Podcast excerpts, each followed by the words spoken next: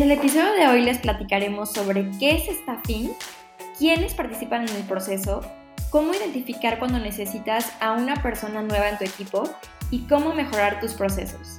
Quédate porque de esto y muchísimo más estaremos platicando Cristi y yo. Bienvenidas y bienvenidos todos a un nuevo episodio de Culture Breakfast Latam. Acá andamos Cristi y yo. ¿Cómo estás, Cristi? Hola, bien, bien, Pau, bien. Eh, pues a todos, hola. Y hoy les traemos un tema. Temazo. Eh, pues muy padre, yo creo que es algo que a, eh, a todos les ha pasado. Este, justo, creo que es una serie de episodios que vamos a hacer, como repasando todo el pues Employee Journey, ¿no? Que es antes de que se, se, convierta en un colaborador tuyo. Entonces, bueno, hoy les vamos a hablar de lo que es el staffing, ¿no? Sí, hoy vamos a hablarles de qué es el staffing y como escucharon en la intro, vamos a platicarles de qué es el staffing, quiénes participan, cómo conocer cuando necesitas una persona y este, para mejorar tus procesos, qué herramientas les podemos compartir. Entonces, pues empezamos por... Empezando el qué es, y creo que aquí es, vamos a dividir, ¿no? Una cosa es, ¿qué es el staffing a nivel tradicional o como normalmente, pues se ha venido manejando, podríamos decir? Y luego les vamos a decir, claro, ¿qué es el staffing según People and Culture, ¿va?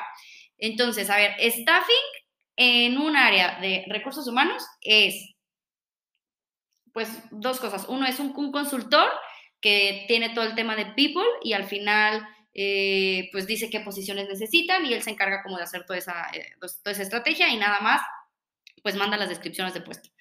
Y, eh, y, la otra parte es también, nada más a recursos humanos, le llega una descripción de puesto y es, esto necesitamos, ve y contrátalo, ve y búscalo. Y hasta ahí acaba, ¿no? Entonces, diría que eso es lo que hace HR tradicionalmente. Y, y staffing a nivel people and culture como tal. Sí, ahí ya es un poquito más compleja la cosa. ahí se involucra tal cual el equipo de People and Culture o quien tenga esta, este proceso de, de envolverse, ahorita se llama, este, se le llama la posición HR, HRVP, ¿no? Sí, sí, sí. Pero el nombre puede cambiar, al final es una persona encargada de tener la comunicación con los hiring managers y en algunos casos con algún experto que, que ya haga esa, esa posición que están pensando que necesitan. Pero lo que sucede aquí, la magia es que la persona de People and Culture se sienta con el hiring manager, le dice, oye, yo veo que tú necesitas estas habilidades en tu equipo porque tal, tal, tal, porque ya se hizo desde antes algo que se llama el Ninebox, que es muy fácil, que si no lo han hecho, chequenlo acá, les vamos a dejar el link, pero el Ninebox prácticamente les ayuda a People and Culture y al hiring manager o al manager del área a verificar qué habilidades existen en su equipo y cuáles no tienen.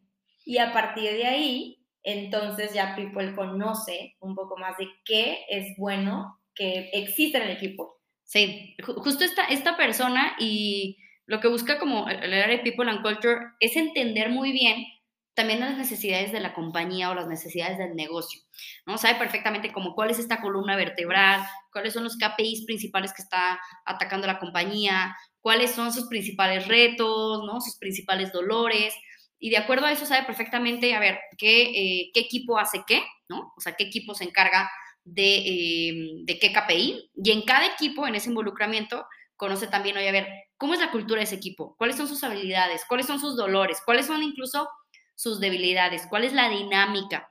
Y cuál es este reto principal que ahorita están necesitando resolver y el por qué necesitan a una persona. Y entonces, lo, importante del área de People and Culture es que no se involucre únicamente conociendo las tareas, como ese desmen, ese, ese ah, bueno, va a ser A, va a ser B, va a ser C, no, que, sino que sea una persona que logre comprender perfectamente el reto. Ajá, o sea, el reto o la misión que va a venir a resolver esa persona, porque eso es lo que el día de mañana tiene que eh, buscar, que sea una persona que venga a resolver el, reto, ese, ese qué. Y ya los cómo serán todas las tareas. Entonces, un muy buen hiring, un muy buen staffing es justo con esta persona de People and Culture, eh, y yo, le, yo a veces le digo a mi equipo es, tienes que entender la posición como si tú fueras a hacer esa posición, en ese nivel. Entonces, así tiene que ser el, el, involucramiento y esa es la, la diferencia.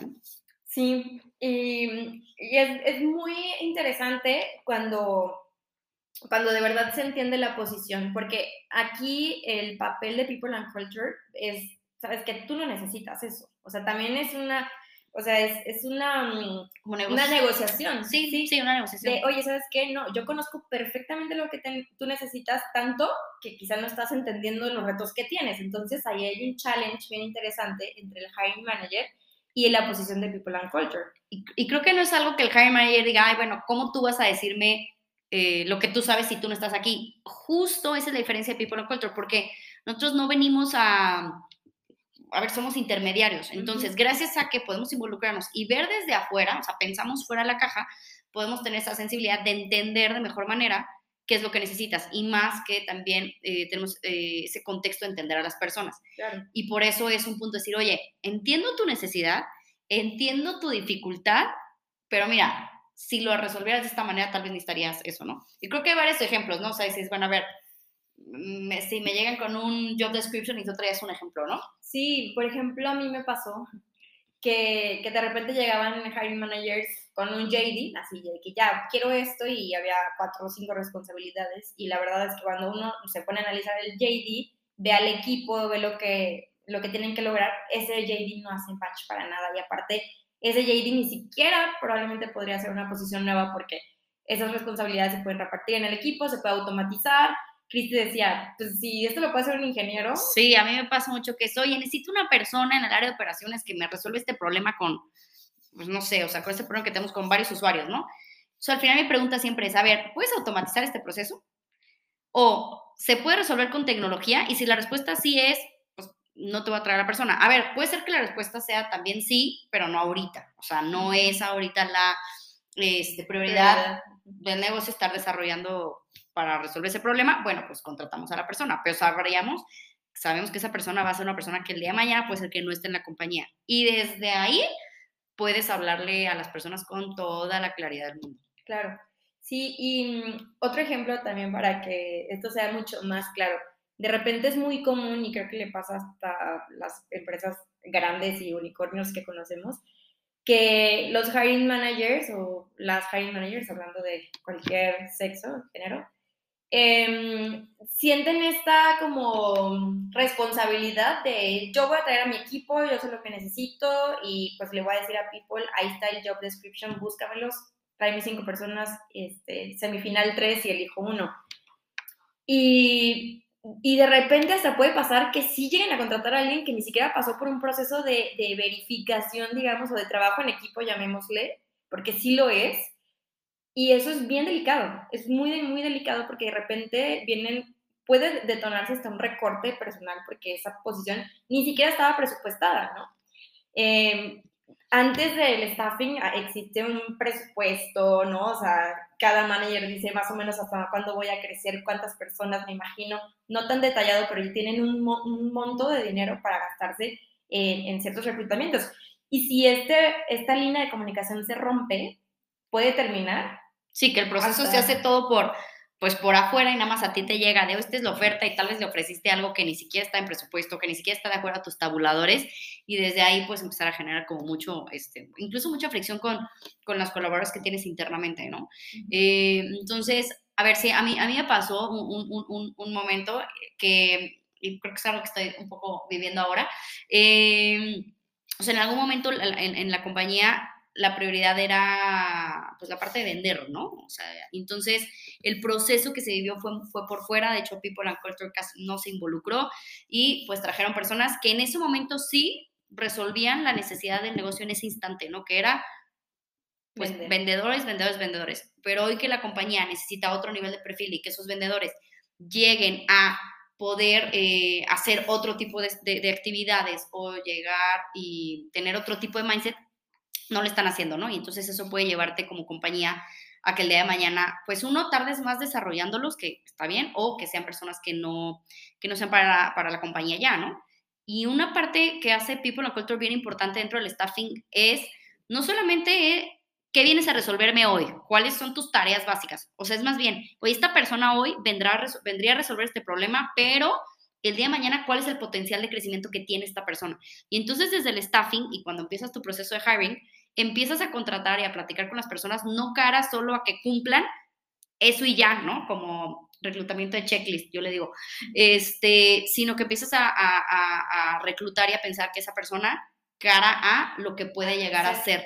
Y creo que eso es bien importante, que los hiring managers dentro de su urgencia y que, pues sí, o sea, necesitan resolver el problema, pueden contratar a una persona porque en ese momento lo va a a resolver y simplemente a la larga, pues te pega en engagement, en capacitación y en budget porque pues hay que volver a, contratar, ¿no? Entonces creo que ese es otro ejemplo de el, cómo es bien importante hacer un, un, muy buen proceso de, de, de, staffing y pensar todo desde el inicio, ¿no? Sí, no sé si has escuchado una frase muy, se me hace trillada pues, pero es como, contrata lento, despide rápido. Ah, sí. Pero de repente sí es verdad, o sea, cuando se hace un mal staffing, sí es mejor despedir rápido porque si no se puede volver un dolor de cabeza y un mal proceso que por fuera se puede replicar y, después se te sale de las manos. Es muy difícil después querer como reivindicar a los hiring managers a que sigan un proceso de estos si desde el inicio pues, no, no, no hay un orden. Fíjate, yo les pondría así un ejercicio a los que nos están escuchando es, piensa en todas las posiciones que tienes hoy en tu compañía y haz un ejercicio de cuáles entraron por contratar rápido y por urgencia y que no hubo una muy buena planeación de la posición y cuáles no. Y te vas a dar cuenta luego, luego que las que se planearon bien eh, les ha ido mejor a las, que se, a las que no se planearon también. A ver, seguramente hay muchas, ¿no? O sea, digo, también el universo está de tu lado, ¿no? O sea, hay muchas veces que puede ser planeado mal y bueno, hay personas que salieron bien, pero no es lo ideal y tampoco no es lo común, o sea, la estadística no, no es así. Eh, entonces creo que pueden hacer ese ejercicio y cara a eso, eh, tal vez les ayudaría presentar esas estadísticas o presentar esos resultados a sus, eh, a sus managers o al CEO, donde puedan comprobar el hecho de cómo un buen planning te ayuda a que el día de mañana no te pegue en, pues en turnover, ¿no? O budget, o que, que la posición sigue. Sí. Y más que nada en cultura, obviamente. Sí. Eso es un buen ejercicio. La verdad es que algo que en estos procesos, por querer hacerlo rápido, lo que se sacrifica mucho más es el tema de cultura. Y es lo que te puede afectar muchísimo más rápido. Porque las habilidades, pues al final las puede traer una persona. Pero ¿qué te preocupa a ti? ¿Contratar por habilidades que se pueden aprender?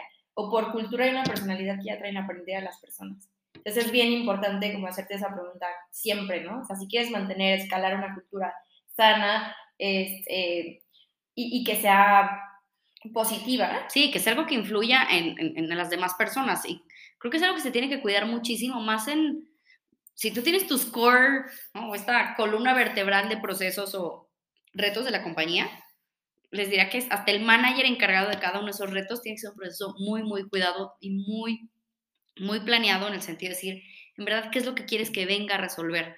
Y, el área People and Culture te puede asegurar que esa persona vaya alineada a lo que en verdad buscas, aunque el proceso tarde, tarde mucho más, ¿no? Pero una vez que confías en ese proceso, seguro te va bien. Sí, seguro. Seguro te va bien. Súper bien, Cris. Pues yo creo que em, con esto eh, les dimos un muy buen resumen del staffing. Sí, creo que nada más como recalcando el punto de quiénes se involucran en el proceso, nada más por si hubo, eh, o sea, siempre es la persona People and Culture, el hiring manager, que es la persona que le va a reportar a esta persona, y, y un experto del tema, ¿no? Que puede ser alguien del área o puede ser alguien de, de, de, otra área, ajá. Este, y ellos son los que se involucran en crear esta planeación de qué es lo que se necesita, ¿no? es como para recalcar el punto. Sí, súper bien aclarar este, esta pregunta. Y hoy en día, Cris, ¿tú utilizas alguna herramienta para hacer staffing? Yo actualmente no uso ninguna herramienta. Hay, hay muchas herramientas de reclutamiento, pero de staffing no. Y creo que ahí lo, lo, lo más básico y lo que nunca falla es un Excel, ¿no? Ojo, hay un área de oportunidad ahí, sí. pocas de truchas. Eh, pero sí, yo también no utilizaba, no utilizaba ningún software para staffing y probablemente tú que nos estás escuchando tampoco y sí, sí, pues dinos cuál para que lo conozcan más personas, pero el, el Excel no, no va a fallar y Google Docs, lo que tú quieras, que pueda ser, o sea, que lo puedas compartir y que todos estén viendo al mismo tiempo la misma información. Entonces, sí, creo que lo importante es en un documento tener una radiografía de cómo está la estructura de la compañía a nivel véanlo, o sea, no se ven tan a tareas tan específicas, ¿no? O sea, pero más bien es cuáles son los retos principales de la compañía, cuáles son los KPIs principales que hay que cumplir y qué personas son las que hacen que eso suceda, ¿no? Y dentro de eso, es bien importante que siempre vayan muy acompañados de cada planeación de, de estrategia cada Q o cada año, como lo hagan en su compañía, y de acuerdo a esas necesidades puedan entonces ver si está cubierto o no esa, pues ese reto o misión que se tiene que cumplir, ¿no? Totalmente, sí. Y bueno, pues yo creo que con esto terminamos el, el episodio de staffing. Eh, quédense con nosotros para seguir escuchando este journey del employee. Del employee. este, y cualquier pregunta que tengan, si hay algo que no mencionamos aquí, o otra duda, algo que les haya, eh, pues no sé, hecho ruido, ¿no? Nos pueden escribir, acuérdense, por nuestro Twitter, que está compartido en la, en la cuenta. Eh, y también podemos mencionar otro episodio, por ahí les contestamos. Vale. Cuídense mucho, gracias por escucharnos. Adiós.